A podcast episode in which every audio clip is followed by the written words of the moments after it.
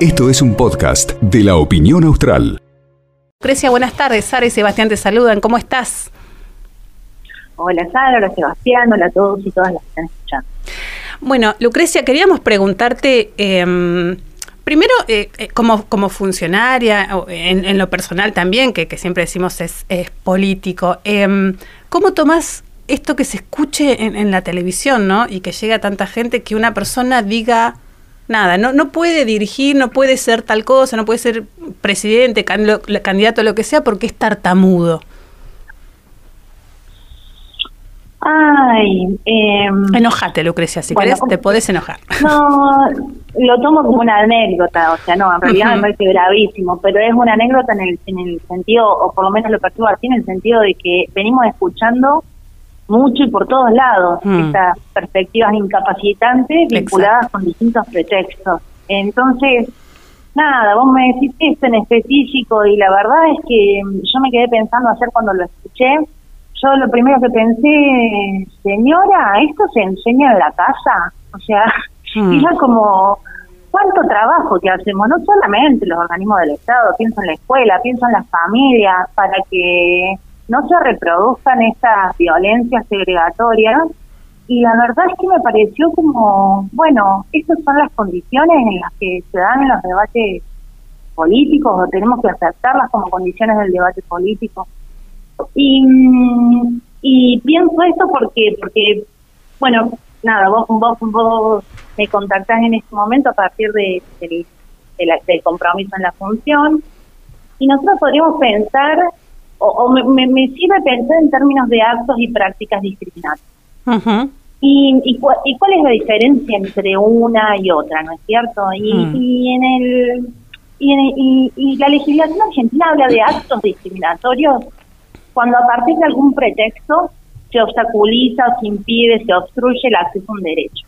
Claro. Y en este caso, si yo lo pienso en el caso de lo que ayer este comunicador Levinas refería sobre la condición eh, de, de Guado, de Pedro, yo, digo, bueno, Guado de Pedro como ciudadano argentino no va a, a, estar impedido de elegir ni de ser elegido eh, políticamente, ¿sí?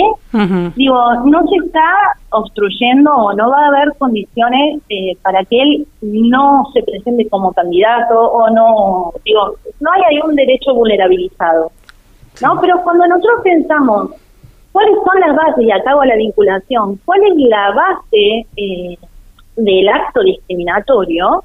Lo, lo que pensamos es que atrás lo que hay, lo que hay en el trasfondo son una sucesión de prácticas discriminatorias que naturalizan, ¿sí?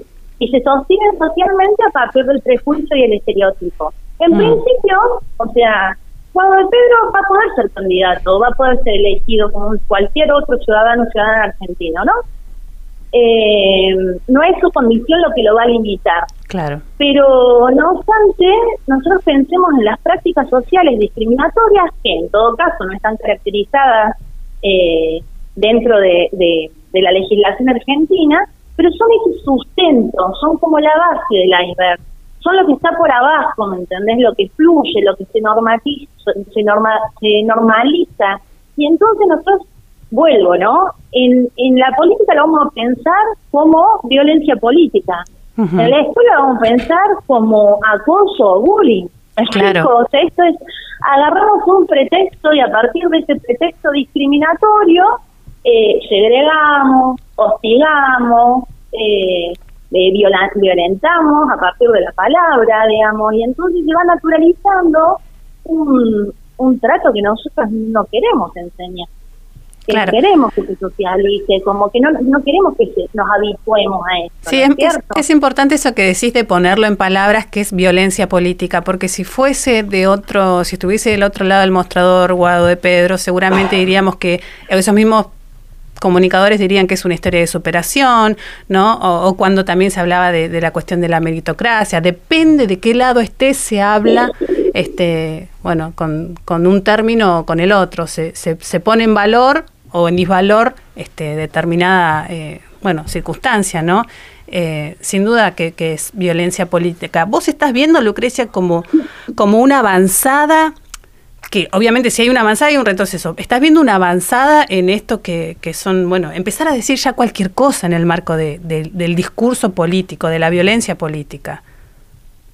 Bueno, vos sabés, Sara, que yo me, me, pongo a pensar, la verdad es que no tengo tan claro, eh, o mejor dicho, comparto con vos que algo que puede ser leído como una historia de superación, ¿no es cierto? En, desde una perspectiva o con una vara, hmm. sea también, por ejemplo, demonizado, ¿no? Como una limitante, como una incapacidad, ¿no? Sí. ¿no? Eh, eso, eso me parece que, está muy bien, que pero que no me queda muy claro dónde se coloca esa barrera. Digo, si lo escuchamos en un medio y no lo escuchamos en otro. Digo, me parece que hay una escalada, sí, percibo. Que, digo que me parece que no es excluyente de solamente un sector social, sin querer pensar desde una especie de teoría de los dos demonios. Me parece que venimos como naturalizando niveles de agresión que en realidad son absolutamente contrarios al ejercicio de la política. Porque el ejercicio de la política no es discutir a la persona, sus hmm. condiciones, el lugar de...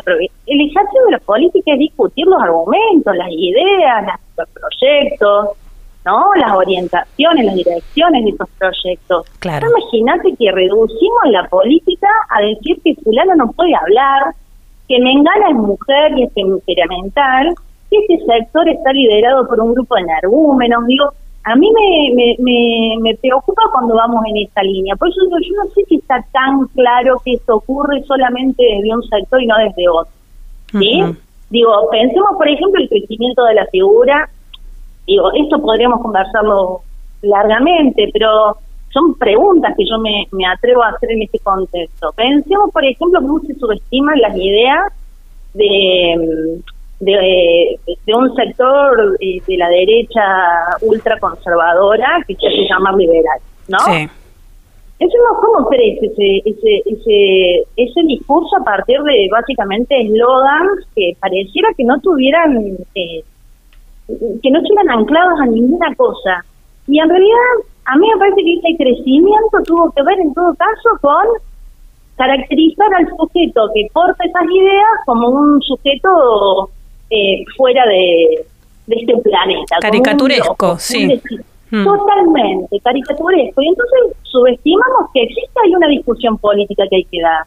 ¿Me explico? Digo, si yo solamente me refiero a que mi ley es, eh, no sé, por decir una palabra, un energúmeno, digamos, eh, estoy haciendo, digamos, una falacia domine, no sé, es el hombre, y en realidad hay un cúmulo de ideas que son, para mí, eh, sensiblemente delicadas, son hay que discutirlas, que no las podemos. Por eso digo, me gusta por ahí problematizar, bueno, no sé si este es el espacio, pero digo, no, me queda tan claro que nosotros nos estemos todos y todas dando lugar para conversar más allá de los sujetos que portan determinadas ideas, eh, de dónde vienen esas ideas, a qué refieren, para dónde van. eh, por supuesto, en este caso me parece una cosa eh, nada, lo, lo, juzgo en términos personales. Eso te decía, primero hablábamos de actos y prácticas discriminatorias y por supuesto que tengo un compromiso ahí en la función específico respecto de la, la temática que abordamos con el Instituto contra la Discriminación, la Xenofobia y el Racismo,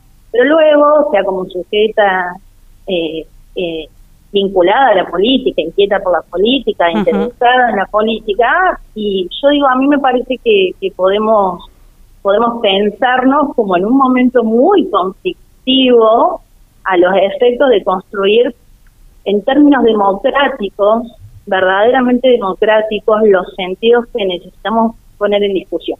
Así es. Lucrecia, eh, y yo te voy a decir que sí es el espacio para discutir estas cosas, así que te voy a comprometer al aire a que, bueno, en algún momento pensemos el espacio este, para que, bueno, establemente podamos eh, tener un ida y vuelta sobre estas cosas, porque sí, son importantes charlarlas y, ir más allá de lo que vos decías, ¿no? Lo anecdótico. Hay algo que está pasando, que es re grave y son discursos que permean en ciertos sectores y, y ojo, y ojo con las mujeres y ojo con los pibes sobre todo, ¿no? Iba a decir, eso se te iba a decir, esos pretextos discriminatorios inhabilitantes de las personas, digamos, puede ser ser mujer, o sea, hay que matarla, es temperamental, puede ser es tartamudo, puede ser bien en silla de ruedas, pues digo, entonces lo que se evalúa, digo, o sea, me parece que, que, que a 40 años de la democracia, que esto es lo que nosotros tenemos que estar como mirando, como paro, digamos, no es poco lo que nosotros, lo que nosotros hicimos. A 40 años de la democracia, nosotros tenemos que poder ejercitarnos en el debate de ideas, porque es ahí donde se construye lo político para todos y todas. Seguro. Si nosotros no somos partícipes, partícipes de ese proceso, resulta que cosas que vienen como caídas del cielo, que pareciera que no estuvieran ancladas a nada, no se puede ubicar en ninguna parte, digamos, proyectos que son completamente contrarios a los intereses Así es. Lucrecia, te agradecemos mucho estos minutos con distancia de rescate. Eh, bienvenida y nos vamos a organizar. ¿Mm? Vale, un abrazo para todos, un gusto. Hasta luego. Ahí pasaba Lucrecia Vivanco, es la titular del INADI en la provincia de Santa Cruz. Comparto, hay que discutir un poquito más a fondo, más allá de la noticia y pensarnos. Y como les decimos desde el principio, desde el lunes de la semana, allá a lo lejos, la semana pasada, cuando arrancamos, que dijimos este programa hay que construirlo colectivamente. Esa es la idea, pensarnos. Estamos viviendo tiempos re jodidos, viejo. Re jodidos. Vamos y venimos. Distancia de rescate, de 5 a 7 de la tarde, por LU12 y FM Láser.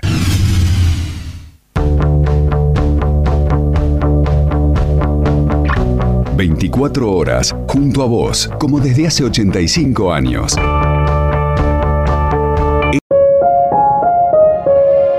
Esto fue un podcast de La Opinión Austral.